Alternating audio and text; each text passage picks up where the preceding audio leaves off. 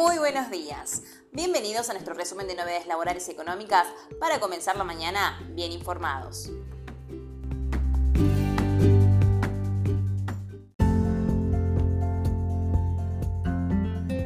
Tras la disparada del dólar blue, empresas racionalizan entregas y suspenden ventas. ¿Qué pasará con los precios? En plena disparada de la brecha cambiaria, con el dólar blue tocando máximos nominales y sin anclas a la vista. Algunas grandes empresas y también comercios decidieron tomar medidas hasta que se aclare el panorama. Sucedió en una de las principales fábricas del país un par de proveedores, uno de los envases plásticos y otro de cartón. Pidieron entre 24 y 48 horas para cumplir con un pedido.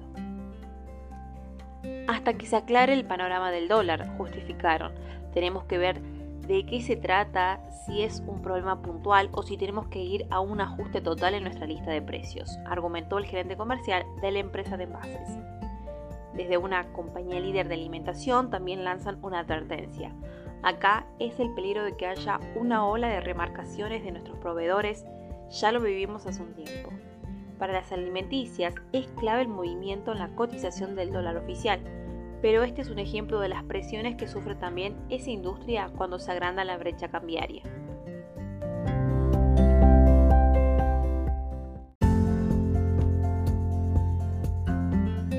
UTA convocó a un cese de tareas sábado y domingo, pero sectores opositores podrían adelantar el paro. Empresarios amenazan con no prestar servicios.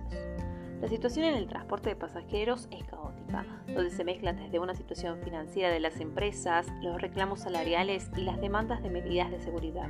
Un combo explosivo que el gobierno intenta solucionar con parches que todas las semanas se estalla por alguna parte.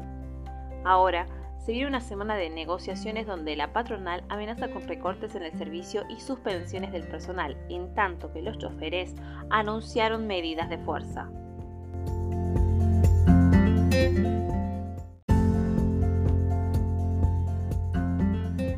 La justicia avaló la decisión de aduana de suspender temporalmente a las compañías que no liquiden divisas. Un total de 25 empresas exportadoras, entre las cuales se encuentra Vicentín, tienen pendiente de liquidación ante el Banco Central de 1.543 millones de dólares. La información se conoció luego de que la aduana anunciara que el juez federal de Rosario, Carlos Alberto Vera Barros, rechazó un pedido de amparo presentado por una empresa exportadora en contra de la suspensión de su inscripción en el registro de exportadores por no haber liquidado dólares en los plazos establecidos.